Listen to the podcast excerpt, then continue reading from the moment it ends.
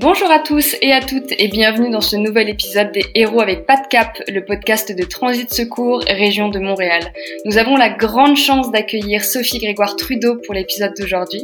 Bonjour Madame Grégoire Trudeau et merci d'être avec nous. Bonjour, s'il vous plaît, appelez-moi Sophie. J'aime mieux ça. Est-ce que je peux juste vous dire à quel point j'adore le titre de votre de votre euh, balado tout ça? J'adore les héros podcast. Je trouve que c'est tellement euh, bien illustré par les mots parce que je pense que les gens que j'admire le plus dans la vie sont ceux souvent qui sont pas du tout connus et qui changent le monde à leur manière. Alors, je, bravo pour, euh, pour euh, jeter de la lumière sur tous ces gens extraordinaires. C'est ça, c'est vraiment notre but et, euh, et, on voulait vraiment les remercier et les mettre à l'honneur avec ce balado justement pour euh, pour montrer qu'il y a énormément de choses qui se passent dans le monde pour améliorer les choses et pour justement faire avancer notre société et on voulait vraiment euh, parler de, de ces de ces héros justement voilà c'est ça. Et donc, pour revenir à vous, vous êtes donc évidemment la première dame du Canada, mais pas seulement. Vous aussi, vous engagez, vous engagez justement auprès de plusieurs organismes, notamment des organismes luttant pour la protection des femmes et des jeunes filles. Et j'aimerais commencer en vous demandant en fait pourquoi c'est important pour vous de donner de votre image et de, votre voix à, à ces associations? Mais premièrement, euh, il n'y a pas de rôle officiel de première dame, donc si les gens euh, veulent m'attribuer ce titre, je vais le prendre avec responsabilité et sérieux. Euh, mais c'est pas un rôle à jouer. Et à chaque fois que je j'acquiesce ou que je je tends mon cœur et ma main à des causes, à des organisations, c'est parce qu'elles font partie de moi. Parce que c'est une partie intégrante de qui je suis, comme mère, comme fille, comme amie, comme femme. Et les choix que je fais, si euh, on se connaissait depuis longtemps, vous verriez que depuis 20, 25 ans, c'est toujours sur la même lignée. Et parce que je suis une femme, parce que j'ai, je vois et j'ai, vécu moi-même bon des troubles alimentaires à l'adolescence et tout ça, et d'estime de soi, on dirait que ça m'a donné une ouverture à mieux comprendre la souffrance des autres. Et quand on regarde ce qui se passe euh, dans sa propre cour ou euh, dans sa propre communauté, on se rend compte qu'on n'a pas à regarder bien loin pour voir des gens qui souffrent. Hein. Et je dis souvent que on est liés par notre souffrance et on, est un peu à un traumatisme les uns des autres parce que ça prend un événement malheureux dans une vie pour complètement euh, chambarder une vie et, un cerveau et un corps et un cœur. Et le message positif, c'est que c'est possible de se sortir de l'étau mental, c'est possible de se sortir de la souffrance, mais ça peut arriver à une seule condition, qu'on en parle. Souffrir en silence, peut tuer au bout du compte. Et plus on raconte notre histoire, plus on tisse des liens pour pouvoir permettre aux autres de le faire aussi. Je comprends. Et ça allait justement être ma, ma deuxième question. Je vois beaucoup justement que vous poussez les, les, les victimes, on va dire, ou en tout cas les personnes qui souffrent à, euh, à parler de leurs histoires, à trouver leur voix. Euh, c'est vraiment pour vous le plus important au final. Mais vous savez, quand quand je décide de, de m'abandonner et de donner une partie de moi-même à une cause, c'est pas juste à la cause, c'est aux gens que je rencontre. Euh, je suis une curieuse, je suis une enfant unique. Euh, j'aime les gens, j'aime les êtres humains et je veux, je veux en apprendre plus. Et quand je regarde où est-ce que moi je peux faire une différence, je regarde toujours quelle est la source des problèmes que l'on a sur la planète et dans notre propre pays puis dans notre propre communauté et la souffrance et les, inégalités que les femmes, les filles, euh, la communauté LGBTQ, les femmes autochtones, les, personnes les plus vulnérables dans notre société, c'est beaucoup à la source d'énormes problèmes qui touchent tout le monde à la fin, au bout du compte. Alors, je pense que c'est important pour les gens qui nous écoutent de savoir que tout le monde peut faire une différence. On n'est pas obligé d'être connu ou d'avoir une voix qui porte. Oui, bien sûr que c'est important et je le prends encore avec d'autant plus de responsabilité. Mais tout le monde peut faire une différence dans, dans sa propre maison, avec ses propres alliés, ses amis, dans sa propre famille. Et ces, euh, ces petites vagues-là créent un mouvement de société. Et pour moi, c'est porteur d'espoir parce que c'est déjà en train de se passer. Il y a des gens partout autour de nous qui font des petites actions à tous les jours qui, qui, qui, euh, qui ont un impact grand sur la, sur la vie des autres. Oui, évidemment, et on le voit bien justement avec entre entre autres avec ce balado et avec les associations et les euh, les maisons d'hébergement avec lesquelles Transit Secours peuvent euh, peuvent collaborer. On voit vraiment l'impact que des petites actions peuvent avoir sur nos, nos communautés et c'est c'est tellement important aujourd'hui. Et justement, vous voyez, vous avez une, on va dire une vision un peu globale sur le Canada, notamment encore une fois grâce à votre à votre statut, votre position. Euh, on voit ce pays comme très en avance à l'international sur la question des droits des femmes, sur certaines communautés, sur leur traitement, etc. Est-ce que vous, vous êtes d'accord avec euh, avec euh, la vision qu'on a du Canada à l'étranger? Mais je peux pas être en accord ou en désaccord parce que c'est pas moi qui se la fait cette opinion-là, mais je peux vous dire que pour avoir voyagé, pour avoir écouté les gens, euh, oui, on a on a une, bonne réputation à ce niveau-là, mais je pense qu'elle est bonne parce que on sait foncièrement que ce travail-là n'est jamais terminé. Je pense qu'en ce moment, on a un gouvernement, et oui, je suis fière de le dire, qui est à l'écoute. On investit des sommes historiquement euh, massives, que ce soit auprès des centres d'hébergement, auprès de la, la, les communautés les plus vulnérables dans la société, euh, les droits des femmes et des filles. On prend ça au sérieux parce que c'est sérieux. Et ça affecte tellement d'autres parties de notre société et de nos vies en général. Donc, euh, si les gens se font cette idée-là du Canada, j'en suis bien fière, mais je pense qu'il faut jamais s'asseoir sur nos lauriers et continuer à faire ce travail-là et le pousser encore plus loin. Et justement, est-ce que vous, vous avez peut-être des, des, pistes sur ce qu'on pourrait encore mieux faire pour aider ces communautés et les, les femmes et les, les, communautés autochtones et les, les LGBTQ+. Je pense que sur mon chemin de vie à moi, je veux dire là, j'ai 45 ans avec, avec trois enfants et j'ai un chemin de vie unique hein, avec la politique et tout ça. Euh, j'ai été exposée à différentes situations dans ma vie et je pense qu'une des plus grandes leçons que j'ai apprises, parce que moi, je me, je me vois toujours comme une étudiante de la vie, euh, je suis une curieuse et je veux apprendre, c'est de savoir écouter. Et je pense qu'au Canada, on a une euh, population tellement diverse et magnifique de laquelle on peut apprendre profondément. Se voir sous sa vraie lumière et se voir avec ses fautes, ses faiblesses, ses qualités, c'est difficile. C'est difficile en tant qu'être humain, mais c'est encore plus difficile en tant que pays. Parce qu'il faut avoir une vision globale, mais aussi une vision intrinsèque de qui on est et on, on se tient debout pourquoi? On protège quel droit? Et pourquoi? Et comment on veut avancer avec une vision pour créer un Canada qui va continuer de servir d'exemple d'inclusivité, d'union, d'harmonie et de possibilités où la, diversité est une force de, richesse et vraiment, vraiment euh, un exemple de richesse. Alors, d'être à l'écoute des survivantes et des survivants, d'être à l'écoute des gens qui souffrent, d'être à l'écoute des plus vulnérables et de prendre cette information-là, de prendre les faits, la recherche, la science et les histoires des gens pour prendre des décisions pour avancer. Si on arrête d'être à l'écoute de l'autre euh, en tant que personne, moi avec mes amis, mes enfants, ma, famille, mon mari, euh, tout le monde, si euh, on arrête d'écouter, ben on, sait qu'on régresse. C'est la même chose pour une société, pour un gouvernement, pour une pour une communauté entière. Alors moi je dirais que le premier pas c'est d'être à l'écoute de soi-même et de l'autre.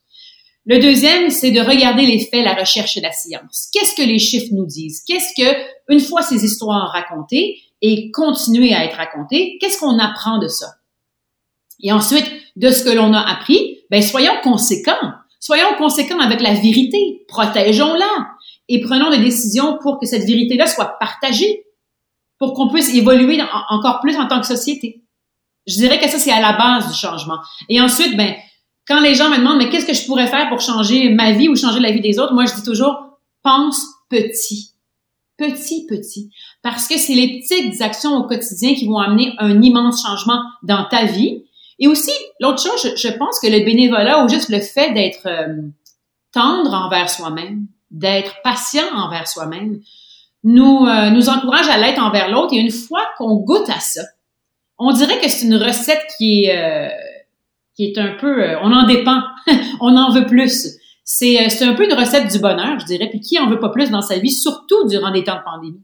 Exactement. Et d'ailleurs, pour revenir sur le sur le bénévolat, je me permets d'ajouter pour nos chers auditeurs que Transit Secours Région de Montréal est toujours à la recherche de nouveaux bénévoles. Donc, n'hésitez pas à nous contacter si vous voulez vous aussi faire euh, faire une différence, évidemment.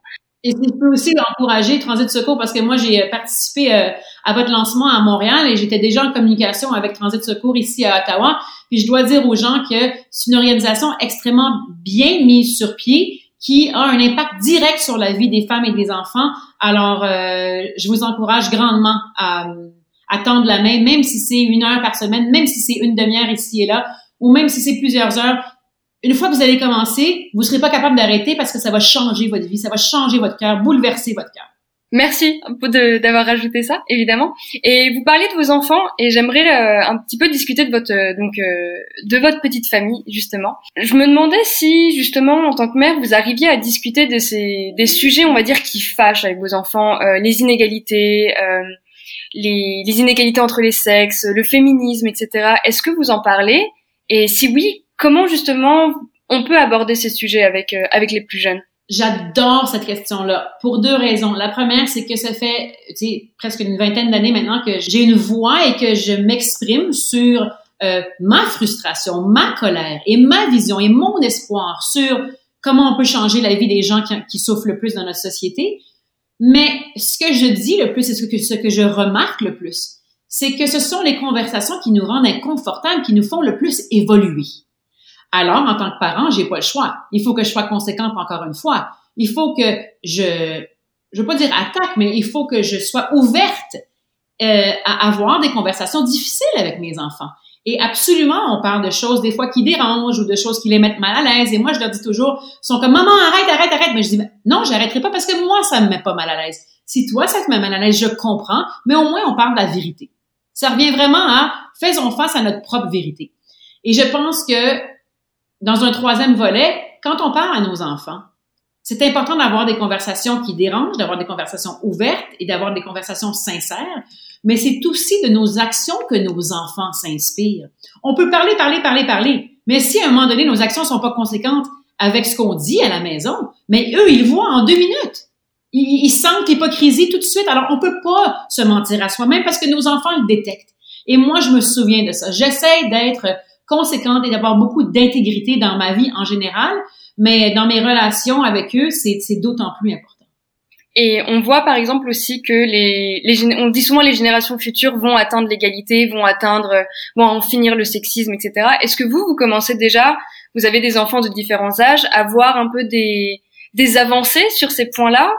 Ça aussi, c'est une autre bonne question parce que de par mon expérience de vie à moi, euh, j'ai eu des, des, des problèmes de, de, compulsion dans ma famille beaucoup de beaucoup de cycles de compulsion autour de moi et tout ça. Et je vois qu'on on est une génération, en tout cas moi, on veut briser ces cycles-là.